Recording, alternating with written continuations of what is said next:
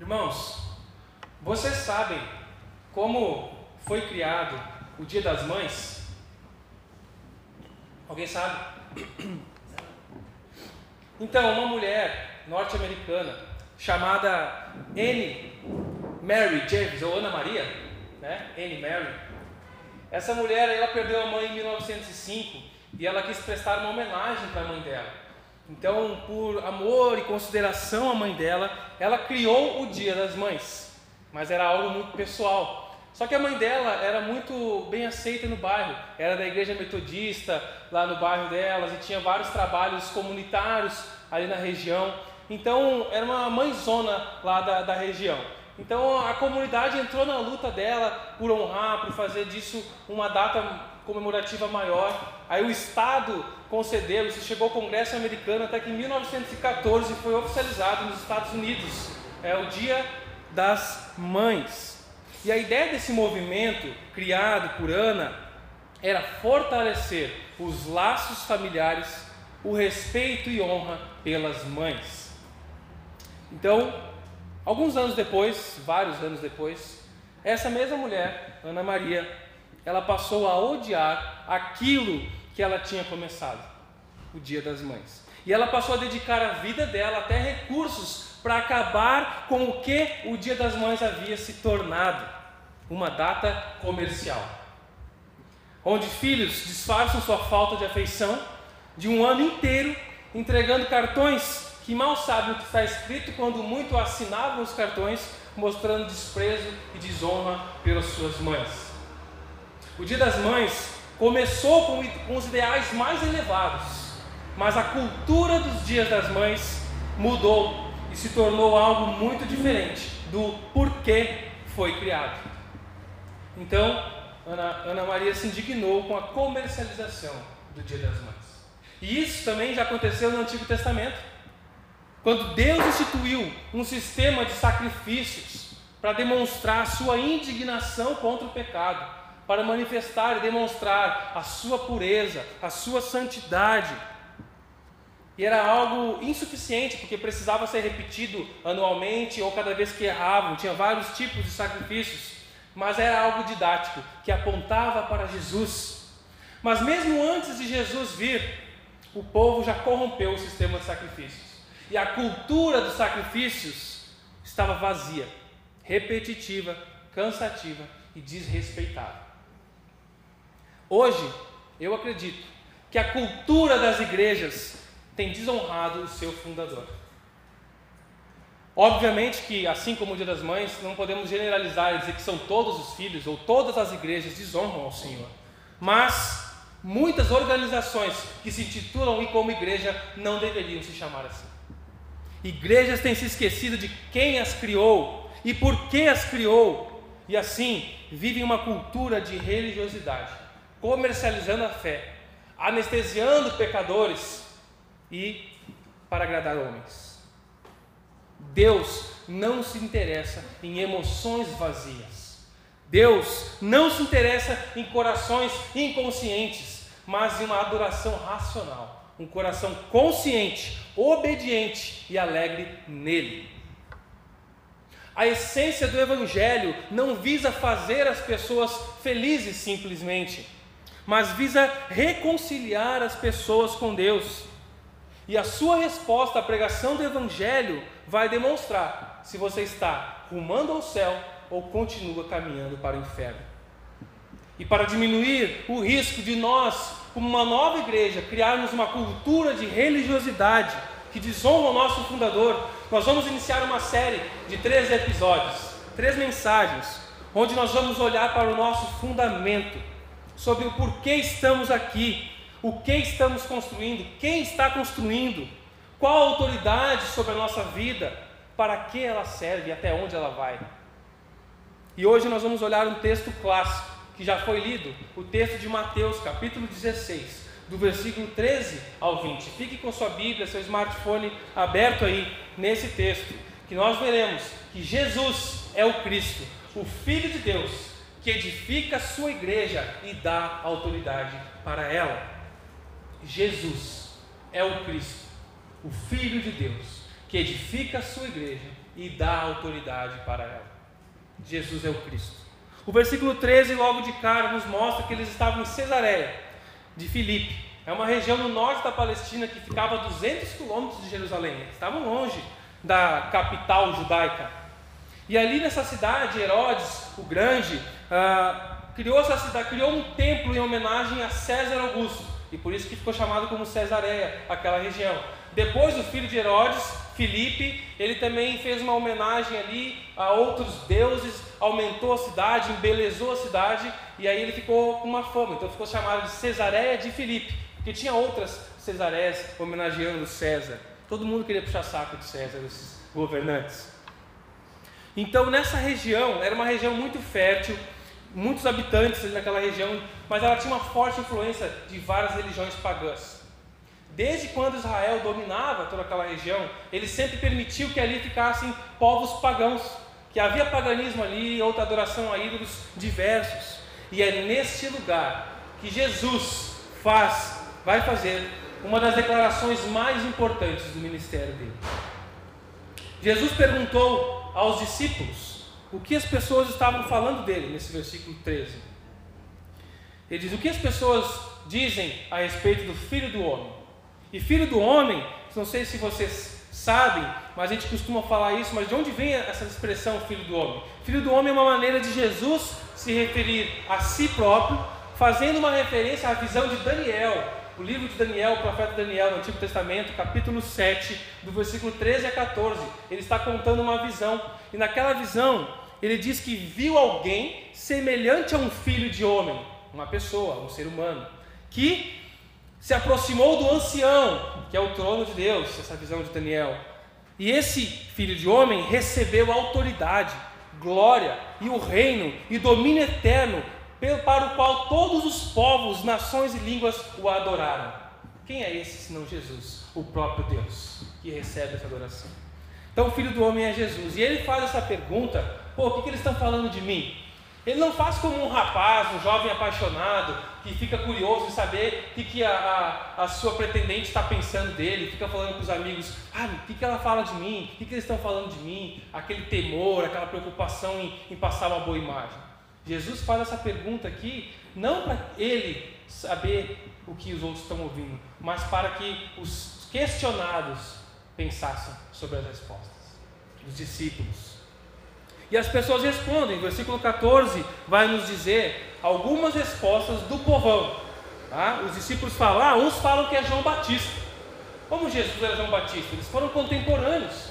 Só que João Batista foi mandado ser decapitado por Herodes Antipas, que matou ele. E depois Jesus, o ministério de Jesus começou a ganhar proporção. Herodes achou que João Batista tinha reencarnado em Jesus. E algumas pessoas acreditaram nisso, por isso falavam, ah, uns dizem que é João Batista reencarnado. Outros acham que é Elias. E isso vem de uma má interpretação de uma profecia de Malaquias, capítulo 4, o versículo 5, que diz que Elias, o espírito de Elias voltaria antes da vinda do Messias. Só que em Lucas, capítulo 1, quando Lucas narra o nascimento de João Batista, ele deixa claro isso. Ele dá os sinais de que João Batista é esse que vem no espírito de Elias como profeta para abrir o caminho do Messias. E Jesus afirma isso em Marcos capítulo 9 também. Então, não, não era Elias também. Alguns dizem que era Jeremias ou um dos profetas, pois ele tinha um perfil uh, profético confrontador. Mas, enfim, eles falaram as impressões positivas que o povo falava de Jesus. Eles não falaram as negativas. Tinha aqueles que falavam mal. Tinha aqueles que falavam que Jesus era um beberrão, um festeiro, um lunático, um caloteiro. Tinha isso, mas eles não falam isso. E o texto não diz isso. Porque a preocupação desse texto aqui não é com aqueles que são inimigos de Jesus, com aqueles que não se importam. O texto mostra a preocupação com mesmo aqueles que estão a favor de Jesus, há aqueles que não o conhecem. Mesmo aqueles que têm uma boa impressão, uma boa ideia sobre quem é Jesus, não o conhecem de fato e se enganam a respeito de quem é Jesus. Quem hoje as pessoas dizem ser Jesus no mundo? Uma pessoa da mais pura conduta de moral, o cara mais santo que alcançou o maior, o nirvana, o nível de pureza dele. Um guru espiritual. Alguns dizem né, e publicam livros. O maior líder que já existiu, o maior psicólogo que já existiu, o melhor e maior coach que já existiu, o homem mais inteligente da face da terra. São tudo boas impressões de Jesus, mas não é quem ele é de fato. E é fundamental para a nossa vida, para minha e para a sua, sabermos o que nós cremos a respeito de Jesus. O que você pensa a respeito de Jesus e sua obra. Porque a obra de Jesus é importante. Não tem como desvincular a pessoa de Jesus do que ele fez e falou.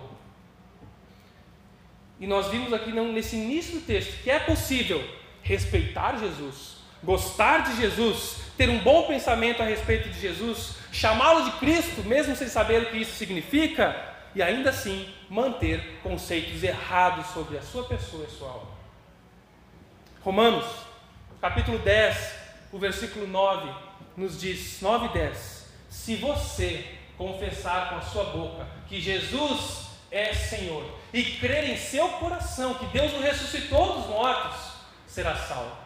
Pois com o coração se crê para a justiça e com a boca se confessa para a salvação. 1 João capítulo 2, versículo 23 também vai falar: aquele que nega o filho também não tem o pai. Quem reconhece, confessa, não nega quem era o filho, também tem o pai. Não tem como desvincular. Não, eu sou de Deus, mas esse negócio de Jesus não é para mim. Então não é o Deus da Bíblia. O Deus das Escrituras diz que quem reconhece o Filho como Messias tem o Pai. E agora Jesus vai redirecionar a pergunta, nós vamos ao versículo 15, e ele vai perguntar a todos os seus apóstolos: Tá, isso é o que o povo diz, mas quem vocês dizem que eu sou? Ele não está preocupado com o povão, ele fez aquilo para eles pensar. E agora ele direciona a pergunta para aqueles que andam com Jesus: Quem vocês dizem que eu sou? A narrativa dos evangelhos, mais precisamente o evangelho de João, nos mostra que os discípulos começaram a seguir a Jesus na esperança de que ele fosse o Messias. Quando eles criam, Jesus chamava eles, eles iam, viam milagres, esse é o Messias. E eles começaram a seguir Jesus. Só que a compreensão deles do que significava de fato ser o Messias ainda estava confuso. Provavelmente eles só clarearam bem para eles o que, que era isso depois da ressurreição, depois da Páscoa de Jesus. Mas esse versículo aqui é um marco nesse crescimento do entendimento deles de quem era Jesus e o que ele veio fazer. Essa pergunta de Jesus aos discípulos nos faz refletir: quem você diz que eu sou? E é possível que você tenha uma boa opinião sobre Jesus mas uma opinião errada. É possível que você tenha uma boa opinião de Jesus, mas uma opinião errada. Você pode andar com pessoas de opinião diversa sobre Jesus, mas o que interessa para ele é o que você diz dele, pensa dele, crê, acredita sobre ele. E nós precisamos estar seguros na nossa resposta, na nossa compreensão sobre isso, a partir das Escrituras. Quem é Jesus e o que ele veio fazer? Jesus não foi um cara legal em cima de quem construíram a maior religião de todos os tempos. Não. Então quem é Jesus? E aí Pedro, com aquela sua personalidade meio ansioso, meio precipitado, ele se adianta como um porta-voz dos doze discípulos e responde no versículo 16: Tu és o Cristo, o Filho do Deus vivo. Que revelação!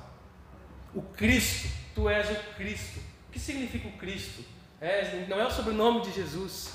Cristo é o Messias, o enviado, o escolhido. Significa literalmente o ungido. Ungido. Dizer que ele é o consagrado, e ungido significa que é consagrado pelo próprio Deus. Deus o separou, ungiu, o escolheu. E no Antigo Testamento você sabe que muitos foram ungidos. Então era uma representação de escolhidos ungido rei, ungido profeta, ungido sacerdote, ele era separado para isso. Não é algo místico no derramamento do óleo, é como se fosse colocar uma faixa de, de, de título. É você agora é o rei de Israel, você agora é o sacerdote, você vai ser ungido. Era a faixa presidencial da época, era o ungir com óleo. Você tá, Deus aprova isso que está acontecendo aqui. Era isso que significava. E Jesus era o Cristo, o esperado, o ungido, o escolhido que cumpriria as promessas, as profecias de todo o Antigo Testamento. Ele é o Cristo, o Filho de Deus vivo. Pode passar mais um pouquinho. Pode passar vendo tá. Mais uma. Mais uma. Aí. O Cristo, Filho de Deus vivo. O único. O Filho é o único Filho. É o singular. E não é filho de criado, nascido de mas é único incomparado, enviado de Deus, a quem o Pai confiou tudo, e sem Jesus ninguém pode conhecer o Pai. Olha o que diz esse texto de Mateus, capítulo 11, o versículo 27. Todas as coisas me foram entregues, é Jesus falando, por meu Pai. Ninguém conhece o Filho a não ser o Pai, e ninguém conhece o Pai a não ser o Filho, e aqueles a quem o Filho quiser revelar.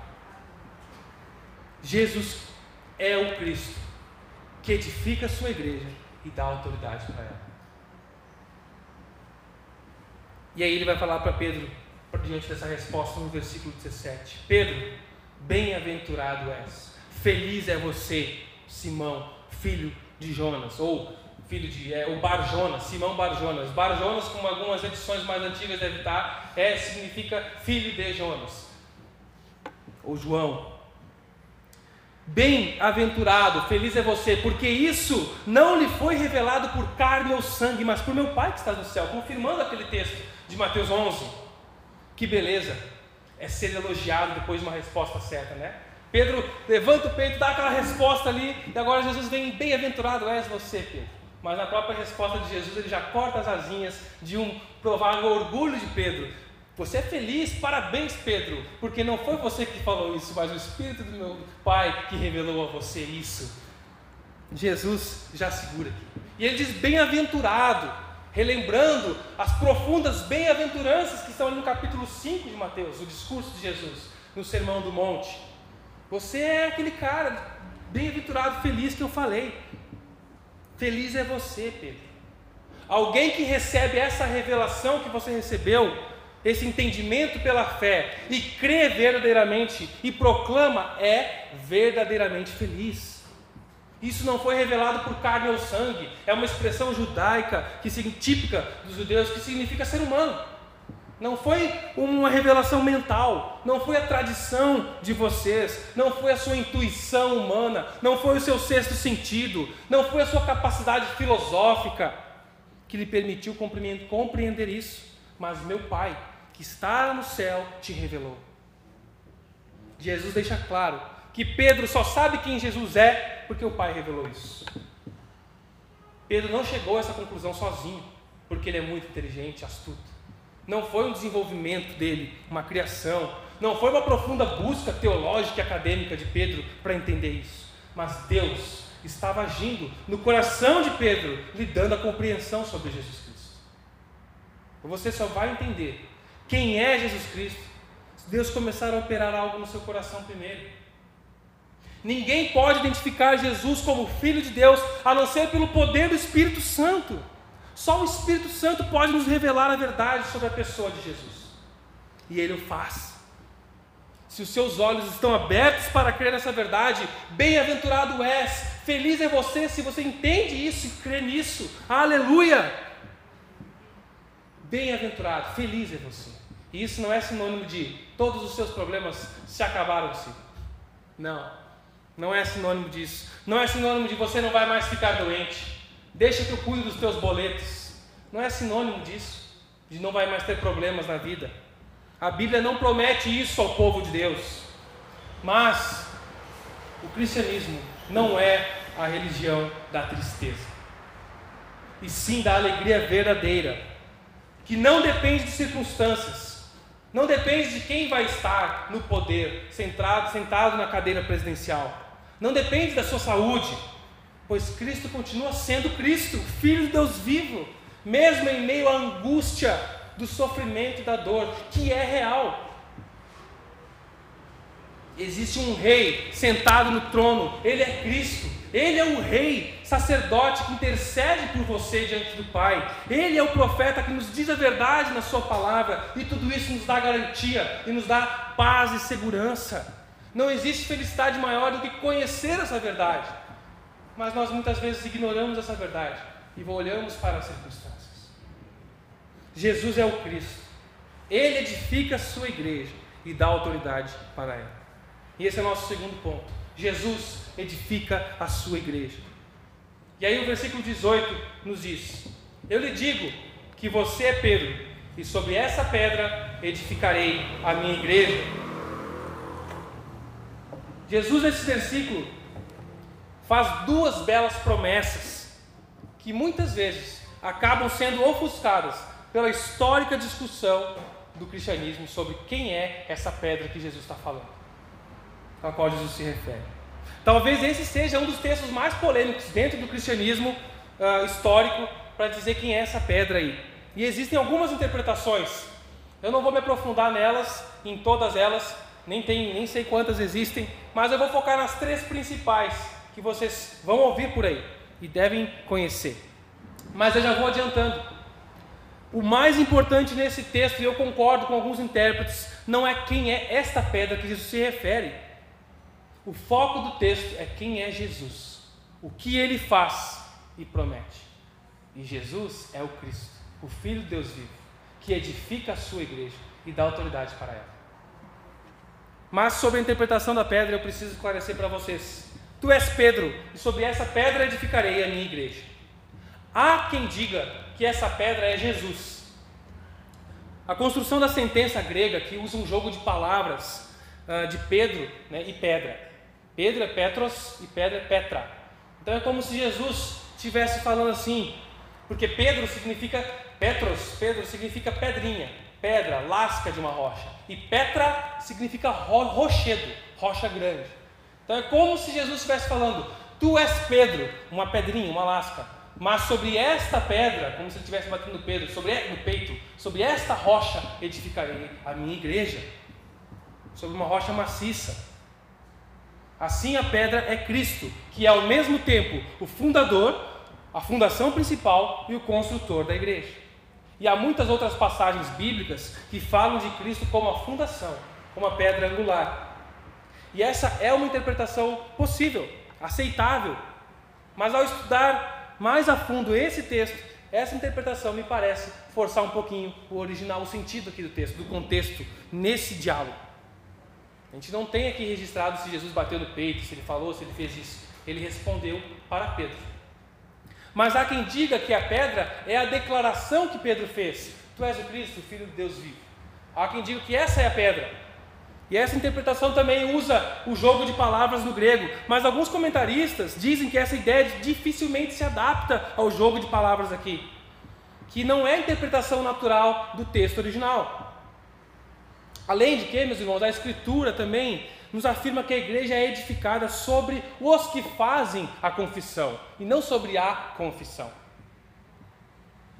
Então, como diz Efésios, capítulo 2, versículo 20, pode colocar aí. Juntos somos sua casa, pessoas, edificados sobre o alicerce dos apóstolos e dos profetas. E a pedra angular é o próprio Cristo Jesus. Essa pedra angular é diferente dessa pedra que Jesus está falando aqui. É isso que eu, tenho, que eu vou falar aqui. Porque nós sabemos que Jesus é a pedra angular e fundamental da igreja, não limita o uso da figura de linguagem da pedra somente para Jesus. Jesus, a Bíblia usa a mesma figura de linguagem às vezes para pessoas diferentes. Quem é a luz do mundo? Jesus não diz eu sou a luz do mundo?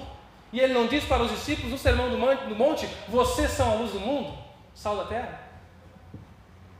Jesus, então, uh, eu tradicionalmente sempre acreditei nessa segunda definição, de que a rocha era a declaração de Pedro. Mas, estudando mais esse texto, pesquisando mais né, nos últimos tempos e mais nessa semana, eu tenho sido levado, levado a crer que Jesus se referiu a Pedro mesmo. É de Pedro que Jesus está falando. E essa é a terceira interpretação possível. A pedra é Pedro. A questão aqui é direcionada a uma interpretação simples e direta do texto. Jesus está falando pra, pra, para Pedro, não tem como desvincular a confissão dele da pessoa dele, e ele fala para isso. E nós não diminuímos Jesus ao, ao afirmarmos que a pedra é Pedro aqui. Jesus está fundamentando a igreja a partir de Pedro e dos apóstolos. Eles são o start inicial da igreja. Quem que começou a missão da igreja depois que Jesus ascendeu? Os apóstolos. O que vai uni-los é a declaração, a confissão de Pedro. Pedro, como confessor de Jesus. E Jesus vai edificar a sua igreja. Depois, em outros textos, nós vemos que os demais apóstolos também recebem essa autoridade. Mas Pedro tem uma proeminência, um destaque de liderança no início da história da igreja. Vocês reconhecem isso? Pedro é o apóstolo por quem, por meio de quem as primeiras pedras foram colocadas no prédio. Foi ele que pregou o sermão de Atos capítulo 2, na descida do Espírito Santo, onde muitos judeus se converteram. Foi ele depois em Atos capítulo 8 que foi falar aos samaritanos, ele e João, explicar sobre Jesus. E ali mais pedras foram acrescentando-se ao cristianismo, foram se convertendo. E depois Pedro, no capítulo 10, vai na casa de Cornélio e explica para os gentios. Então ele que dá esse start inicial para que o prédio come, começasse a ser construído, a igreja como prédio, as pedras vivas. Mas é importante ressaltar aqui: Pedro não é a rocha sobre a qual a igreja está fundamentada. Jesus não está falando que Pedro seria o fundamento da igreja, a rocha é Cristo, ele é o fundamento da igreja. Pedro é o start inicial, junto com os outros apóstolos.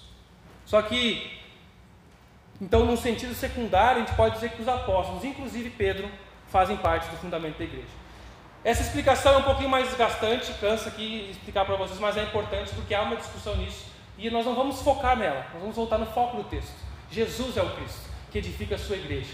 Ele edifica a igreja. Ele edifica a partir de Pedro e dos apóstolos, assim eu creio. Como 1 Coríntios capítulo 3, versículo 11 nos diz: Ninguém pode colocar outro alicerce além do que já está posto, que é Cristo Jesus. Quem fala isso é Paulo, consolidando esse alicerce. Apocalipse capítulo 21, versículo 14: A muralha da cidade tinha 12 fundamentos, e nele estava escrito o nome dos 12 apóstolos do Cordeiro. E Efésios 2:20 que nós já lemos, que fala que a igreja é edificada sobre o fundamento dos apóstolos e dos profetas. A Bíblia. Primeiro Cristo, depois Pedro e os apóstolos junto e depois a comunidade da fé. Aquelas duas primeiras interpretações, elas nascem depois como uma tentativa de refutar o catolicismo romano. Porque o catolicismo romano se baseia nessa interpretação de que Pedro é a pedra para defender o papado de Pedro. Como se Pedro é o primeiro papa. Já ouviram isso? É, Pedro é o primeiro Papa e esse é, esse é o texto que defende isso, porque Jesus fala que ele é o fundamento. Jesus fala que é a partir dele. Mas nós não precisamos compactuar com esse desdobramento, essa interpretação católica romana. Observe, assumir aqui, nesse texto, que esta rocha é Pedro, não é assumir isso. Não endossa a percepção do catolicismo romano. Esse texto, esse texto de Mateus 16 não dá concessão a uma autoridade exclusiva a um homem, quase que absoluta, como um papa. Não. Esse texto não diz nada a respeito de Pedro ser infalível e ter sucessores. Esse texto não. É o início de liderança de Pedro, sim, mas não é uma liderança oficial e perpétua. Não há nada disso na Bíblia. E nós podemos ficar tranquilos com isso. Pedro, ele foi enviado junto com João para pregar aos samaritanos, ensinar sobre Jesus. Pedro presta contas à igreja e ele é repreendido por Paulo em Gálatas, capítulo 2. Pedro tem uma reunião da igreja, um concílio, em Atos capítulo 15. Quem puxa a liderança é Tiago, não é Pedro. Pedro não é a primeira pessoa a falar e a última. Pedro nem mesmo afirma isso nas suas próprias cartas. Ele se apresenta como um presbítero, um pastor, um apóstolo e pastor, um escravo de Jesus. E o nosso foco é Jesus dizendo: Você é Pedro, sobre essa pedra eu vou edificar a minha igreja. As portas do Hades não vão prevalecer sobre ela, não poderão vencê-la. A gente pode ficar discutindo muito e não vai levar a lugar nenhum sobre o direcionamento ali da palavra rocha. Mas há algo que não se discute nesse texto: é quem edifica a igreja é Jesus Cristo. Ele que edifica a igreja. Jesus não inventou a palavra igreja aqui, ela já existia. É a primeira vez que aparece no Novo Testamento aqui a palavra igreja no grego, mas ela já era usada. O significado dela, eclesia, é uma reunião. Pessoal, uma reunião convocada, uma reunião de condomínio é uma convocação. Então é uma assembleia convocada, de pessoas chamadas para aquela assembleia. Uma reunião de pessoas convocadas. Isso também era usado no Antigo Testamento, quando o povo de Israel se reunia para cultuar o Senhor, era uma assembleia solene de pessoas convocadas. esse texto também, essa palavra também é traduzida para a igreja. Mas Jesus diz: agora eu vou edificar a minha reunião de um povo chamado por mim, ao qual eu chamo. É uma promessa e ele tem cumprido. Ele tem levantado a sua família sobre a terra. Cada cristão é uma pedra que vive.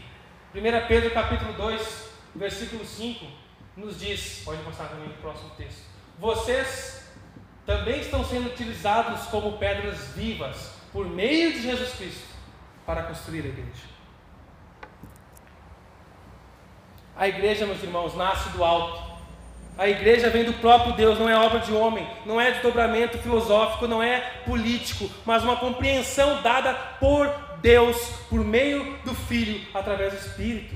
O Pai revela, o Filho edifica pelo Espírito Santo agindo em nós. A nossa confiança não está num pastor local de uma igreja. A nossa confiança não está numa denominação.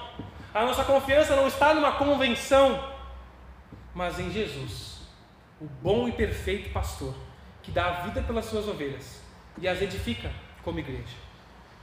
Nós não construímos sobre achismos. Ah, eu acho que aqui, eu acho que isso, e cada um acha uma coisa. Nós não construímos sobre devaneios, nem sobre a autoridade de um homem, mas sobre a autoridade de Jesus e os apóstolos com o ensino de Jesus.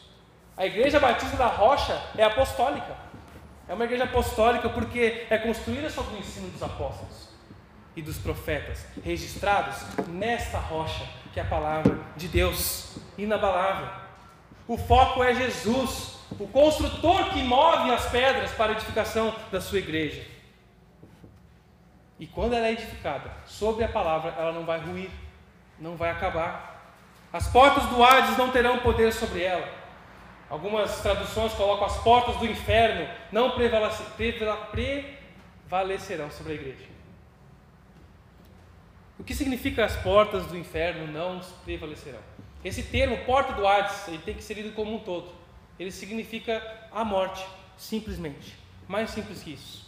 Não quer dizer que a igreja vai arrombar as portas do inferno e resgatar as almas de lá, e não quer dizer que isso não seja verdade, quando gente resgata as almas do inferno anunciando o Evangelho de Jesus. Mas esse texto está falando que a morte não tem poder sobre a igreja. A morte não tem poder sobre a igreja. Portas do Hades é um termo só que significa morte. Nem mesmo a morte silenciaria a igreja. E eles tentaram silenciar a igreja matando os discípulos. Cada um dos discípulos apóstolos de Jesus foi cruelmente morto, assassinado. Um mártir da igreja. Mas a igreja não acabou. Porque a igreja de Jesus não acaba com a morte. É isso que ele está falando aqui. A igreja está fundamentada em Cristo Jesus, que venceu a morte e ressuscitou. E por meio da sua morte e ressurreição, Cristo conquistaria vida e daria vida aos espiritualmente mortos. A morte não pode mais vencer sobre a sua igreja. Aquele que crê em Jesus tem vida. A morte espiritual não tem mais poder sobre os crentes. O pecado não tem mais poder. É como se Jesus falasse aqui: Eu edificarei a minha igreja e a morte nunca destruirá. Eu estou edificando minha igreja. Vocês podem persegui-la, podem matar líderes, podem fazer ela passar por provações, por sofrimento, mas ela não vai acabar, pois sou eu quem a edifico, eu quem a sustento. É Cristo Jesus que nos garante isso. Tem um homem, um pastor na Inglaterra, no final do século 17, 18, Matthew Henry. Ele diz: Isso nos garante que os inimigos da igreja não conseguirão vencer. Enquanto houver mundo, Cristo terá uma igreja nele, na qual as suas verdades e as suas leis, a Bíblia, serão mantidas e observadas, apesar de toda oposição dos poderes das trevas. Pode passar. Mas isso não dá segurança a nenhuma igreja local, em particular, aos ou aos governadores da igreja, de que nunca irão errar ou nunca irão apostatar, nunca serão destruídos. Nós vemos igrejas sendo destruídas por aí. Mas sim de que em algum outro lugar, em algum lugar, a igreja de Jesus tem uma existência. Embora nem sempre no mesmo grau de pureza e esplendor e compromisso, mas de modo que a sua herança nunca será completamente eliminada. Eu creio nisso, meus irmãos. É isso que a Bíblia nos garante. E uma igreja que entende isso, não tem medo é ousada no evangelismo, é ousada em fé, em agir. Não precisamos temer, ah, mas o governo, a prefeitura, aqui tem a perseguição. Isso é medo nosso, falta de fé. Olhemos para os cristãos perseguidos em diversos países que confrontam as autoridades pela fé. Para não negar Jesus, mas nós somos muito água nessas coisas. Ah, não, ah, hoje está frio, nem vou para a igreja. Ah, muito calor hoje. Melhor ficar aqui no ar-condicionado. Que tipo de compromisso a gente tem com Jesus? Quando a gente quer que nada pode destruir sua igreja, a gente se compromete com ela, a gente vai a fundo, com alegria, não com pesar. A igreja vai sofrer ataques, vem sofrendo dos mais diversos tipos. A igreja brasileira também sofre ataques, mas não vai ser derrotada. Por isso, não precisa ficar com medo do presidente, não precisa ficar com medo da Globo, não precisa ficar com medo da nova ordem mundial, não precisa ficar com medo da Al-Qaeda, não precisa ficar com medo do presidente dos Estados Unidos. Quem protege a igreja é Cristo Jesus e o seu Espírito. Confie em Jesus, na palavra dele, viva e obedeça. Jesus é o Cristo, ele edifica a sua igreja e dá autoridade para ela. E o versículo, esse é o nosso terceiro ponto. Jesus dá autoridade para a igreja. Versículo 19: Eu lhe darei as chaves do reino dos céus, e o que você ligar na terra terá sido ligado nos céus, e o que você desligar na terra terá sido desligado nos céus. E Jesus vai, diz que vai dar as chaves desse reino. O que são essas chaves? O que é a chave do reino de Deus? Precisamos perguntar isso para o texto, entender o que a Bíblia está falando. O contexto nos mostra que as chaves são a declaração da verdade do Evangelho. A boa notícia de que Jesus é o Cristo, o Filho do Deus vivo. Esse conceito está ligado à proclamação do Evangelho. As chaves do reino estão intimamente relacionadas a ligar e desligar, conceitos relacionados a admitir e condenar. Admitir pessoas na igreja e desligar pessoas. A igreja tem as chaves enquanto proclama a verdade, as Escrituras. Os discípulos de Jesus, pertencentes à igreja, são instrumentos do reino, com as chaves de inclusão. Pedro usou essas chaves ao anunciar o Evangelho em Atos capítulo 2, para que os judeus se convertessem. Pedro usou essas chaves para pregar aos samaritanos. Pedro usou essas chaves para pregar o Evangelho aos gentios. Paulo usou essas chaves para pregar ali aquela região toda do Mediterrâneo. Do mesmo modo que a pregação do Evangelho é a chave que abre a entrada, a inclusão para o reino, ela é a chave que exclui. Como assim? Estão acompanhando o raciocínio? A autoridade da igreja é para declarar que quem crê está incluído e quem não crê está excluído. Ah, mas a gente não pode ser né, temos que ser inclusivos. Não, a Bíblia nos dá essa autoridade. Não precisa ter medo da Globo, do momento ou de qualquer outra organização. E talvez a gente tenha represálias por não ter esse medo, mas precisamos confiar. A autoridade vem das Escrituras para declarar que aquele que não crê, quem rejeitar essa verdade, continuará desligado do reino, continuará condenado, excluído. Olha que Atos capítulo 4, versículo 12 nos diz: Não há salvação em nenhum outro. Ah, mas espera aí, Pedro, nós temos que ser inclusivos. Como essa, essa declaração inclusiva? Não há salvação em nenhum outro, é só um. Não há nenhum outro nome debaixo do céu em toda a humanidade por, qual, por meio do qual devemos ser salvos. Ah, mas as religiões têm que se abraçar. A gente não está falando de pessoas, estamos falando de ideias, de conceitos. E a Bíblia nos dá esse conceito. Não há salvação fora do nome de Jesus. Ela é inclusiva porque ela é anunciada para todas as pessoas, todo e qualquer ser humano. Isso é inclusivo.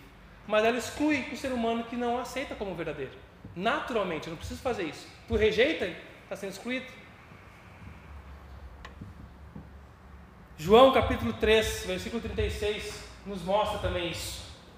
Quem crê no Filho tem a vida eterna. Já quem rejeita o Filho não verá a vida, mas a ira de Deus permanece sobre ele.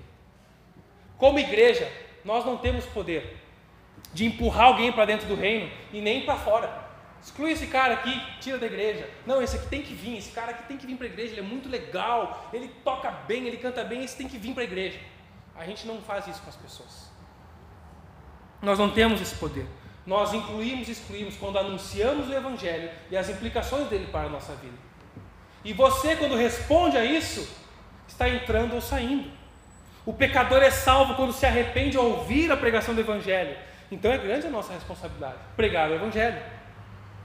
E aí, quando se arrepende, a gente diz sim, seja bem-vindo à família de Deus, Pai. Mas quando o Evangelho é anunciado e você continua com o coração duro, se nega a se arrepender da sua vida, continua obstinado nos seus pecados e não se rende a Jesus, seus pecados continuam ligados a você e você desligado do reino de Deus. A decisão, é a decisão da sua vida, as suas decisões e seu estilo de vida vão mostrar se você está ligado no reino ou desligado do reino. E atenção, irmãos, pode passar. A entrada no reino pela fé significa participação e compromisso com a igreja. Mas entrar ou estar em uma igreja não significa necessariamente sinônimo de estar no reino. Dá para entender isso? Quem está no reino assume um compromisso com a igreja do Senhor Jesus. Mas nem sempre quem está na igreja está comprometido e está dentro do reino. E aqui é o conceito de uma igreja invisível e visível.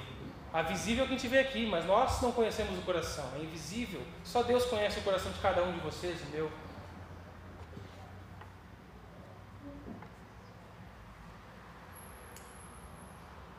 Estar ligado no reino é para aqueles que perseveram no ensino apostólico, profético, o fundamento lançado pelos apóstolos e pelos profetas, que é Jesus e Sua palavra. Quando o reino foi aberto para você? Você se lembra? Quando foi pregado o Evangelho para você? Você lembra quando abriu o reino com a pregação do Evangelho para você? Você está ligado ao reino de Deus? Você se arrependeu dos seus pecados? Você entregou sua vida a Jesus? Eu não quero continuar nessa vida, eu quero mudança, eu quero um relacionamento com Deus que só é possível por meio de Jesus? Outra pergunta: para quem você tem aberto o reino? Jesus nos deu essa autoridade que ela vem cobrida de uma missão. Vocês vão anunciar o Evangelho, as chaves do reino. Você está com a chave do reino aí e está deixando ele trancado e ninguém mais entrar? Ou você tem aberto o reino, anunciando o Evangelho às pessoas? Anuncia o Evangelho e abre para ver se ela entra. Anuncia o Evangelho, você não tem como puxar ou empurrar. Anuncia a mensagem. Porque Jesus é o Cristo. E Ele edifica a sua igreja e nos dá autoridade para isso. E aí o versículo 20, então, Jesus adverte os seus discípulos que não contassem a ninguém que ele era o Cristo. Isso parece meio contraditório. Jesus manda, vão e falem agora no final. Não contem que eu sou o Cristo. Não falem. O que está acontecendo aqui? Você já parou para se perguntar isso aí? Várias vezes Jesus falava isso. A mulher samaritana lá, ou alguns milagres que gente fazia, não conta para ninguém. Você já se perguntou isso? Por que, que Jesus pedia esse silêncio, esse segredo? Não é algo misterioso, não é um mistério que Jesus está criando aqui porque ele gosta de segredinhos. Mas isso aqui é porque o povo tinha uma concepção errada do que o Messias faria. As expectativas de quem seria o Messias ou do que ele iria fazer não eram coerentes com as Escrituras. E se as pessoas começassem a falar, o Messias chegou, ele é o Messias, isso ia causar uma confusão, porque o termo estava deturpado. Então Jesus, ao longo do seu ministério, ele vai mudando esse conceito para os seus apóstolos, seus seguidores, ele vai ensinando o que o Messias vai fazer. Não, nós, nossa luta não é contra a carne ou sangue. Jesus vai ensinando o reino de Deus e o que significa o Messias. Multidões seguiam Jesus, muitas pessoas seguiam Jesus, com falsas expectativas, enganados a respeito do Messias. Porque se eles esperavam alguém que fosse libertar a nação com princípios uh, nacionalistas, eles esse cara vai nos libertar, eu vou seguir esse cara, e vão ver a hora que vai começar a rebelião, eu vou estar junto dele. Mas não era isso que Jesus veio fazer. Ele, calma, não explica ainda. Vamos reconstruir a definição do conceito pelo meu ensino e pela minha vida. E quando as pessoas forem entendendo. E isso, então Jesus vai trabalhando dessa maneira aqui com calma, para que as pessoas não entrassem no grupo de Jesus com falsas expectativas. Elas não sabiam quem ele era, o que ele estava fazendo e como vão cumprir, como ele ia cumprir a missão. E se nós não sabemos quem é Jesus, o que ele veio fazer e qual é a nossa missão, como nós vamos cumprir a nossa missão? Ainda hoje, muitos, dentro e fora da igreja, se frustram no relacionamento com Jesus. Pessoas que têm relacionamento frustrado com Jesus. Ah, Jesus não me ouve, Jesus não me ajuda, eu já pedi, já orei, já busquei. Mas sabe o que acontece na maioria das vezes? A sua concepção, a concepção dessa pessoa que busca Jesus, está frustrado com Jesus, é uma expectativa errada do que Jesus é e ele veio fazer. Falsas expectativas. Não conhecem o que significa Jesus ser o Messias e o transformam no Messias das suas expectativas. Eu preciso de alguém que me dê uma casa, um emprego, um marido, uma família. Jesus, aí tem pregadores que falam: Jesus pode resolver os seus problemas, ajudar toda a sua vida. Então, é anunciado um falso Messias, as pessoas creem num falso Messias e depois de um tempo estão frustradas, saem da igreja, a igreja só me machuca. Mas desde o início, está errado, não está bíblico, não vem da Bíblia esse ensino. Você consegue compreender isso? Precisamos voltar aos fundamentos, anunciar o Messias e o que ele veio fazer. A firmeza na palavra de Deus, não em desdobramentos humanos. Voltar para as Escrituras, para a rocha que é Cristo. A partir dela, uma busca, um estudo diligente da palavra, para não viver frustrado por ignorância, por não saber quem é, ou por obstinação pecaminosa. Jesus é o Cristo o Filho de Deus vivo, que edifica a sua igreja e dá autoridade para ela. Como você vai responder a isso? Isso gera questionamentos em você? Muitas pessoas querem Cristo, mas não querem a igreja. E de fato, a igreja tem muitos problemas, afinal, ela é feita de pecadores em processo de santificação, de transformação, de lapidação. Mas é esse o ambiente que Jesus definiu para você crescer para você amadurecer. Como lidar com seu casamento, com seus filhos, com a sua família, com seus netos, com seu emprego, com sua finança, as suas finanças. Com tudo na sua vida deve mudar a partir de Jesus, da sua palavra. Jesus é o Cristo, Filho do Deus vivo. Ele edifica a sua igreja e dá autoridade para ela. Quem é Jesus para você? Ele é o que a Bíblia diz ser Ele. Se você está compreendendo isso hoje, bem-aventurado és. Feliz é você, alegre-se receba essa revelação das Escrituras e creia em Jesus. A oportunidade de ter os seus pecados desligados de você e poder entrar no reino na presença de Jesus é estendida mais uma vez aqui hoje, anunciando o Evangelho, a chave. Se você crê e declara com a sua boca que Jesus é o Cristo, Filho de Deus vivo, manifeste, assuma um compromisso com Jesus e com a sua igreja. E se você já crê nisso, qual é o seu nível de comprometimento com a igreja de Jesus? Você compreende e crê em Jesus? Se você faz isso, você faz a sua parte na sua missão. Tenha atitude, faça sua parte como um cristão autêntico, ativo, atuante, envolvido, engajado na missão que Jesus nos dá. Não ignore isso. Deus não quer pessoas empolgadinhas. Deus não quer pessoas empolgadinhas. Ele quer pessoas comprometidas pela fé. Isso nos traz empolgação. Não estou dizendo que a gente não tem que ser empolgado. Mas aquela pessoa empolgadinha e isás, isás, com chaves da vida e nada. Qual é o resultado da nossa empolgação? Ou ela resulta de um compromisso? Não desperdice a sua vida entregando cartões de Dia das Mães para Jesus, sem nem assinar. Distorcendo o sentido da igreja, desonrando a Deus. Seja a igreja que Jesus edifica sobre a sua palavra. Volte seus olhos para Jesus, para a igreja dele e para a missão que ele nos dá. Ele, Jesus, nos ajudará nesse novo caminho, ou no retorno para esse caminho, que é a missão dele. Creia em Jesus, é tudo sobre ele. Amém? Deus tenha misericórdia de nós e nos ajude. Senhor, é a tua palavra. Eu lhe agradeço pela oportunidade, sei de todas as minhas limitações e sei que é somente pela ação do teu Espírito que nós podemos compreender isso. Por isso eu peço que o Senhor nos ajude a não ficarmos inertes à pregação do Evangelho, a assumirmos um compromisso contigo, com a tua igreja, com a missão que o Senhor nos dá. Não apenas estarmos na igreja, mas sermos igreja. Nos capacite, Deus, em nome de Jesus. Nos fortaleça na fé.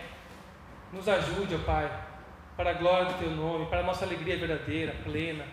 Nos dê alegria ao Te servir, ao servir ao mundo como igreja, anunciar o Evangelho com as chaves do reino, abrindo o reino para que mais pessoas adentrem-se aí. Ó Senhor, tem misericórdia de nós. Nos ajude. O Senhor é o centro da nossa vida. Deve ser. Devemos lembrar disso. Ó Deus, tem misericórdia, nos ajude a manter o foco no Senhor por meio da tua palavra. A não sermos empolgadinhos, mas termos compromisso, palavra, que resulta em alegria, em empolgação, em celebração, porque o Senhor é alegria, é amor, é paz. Nos ajude a usufruir disso pelo teu poder, pela fé, com ousadia. No nome de Jesus que eu oro e agradeço por essa manhã.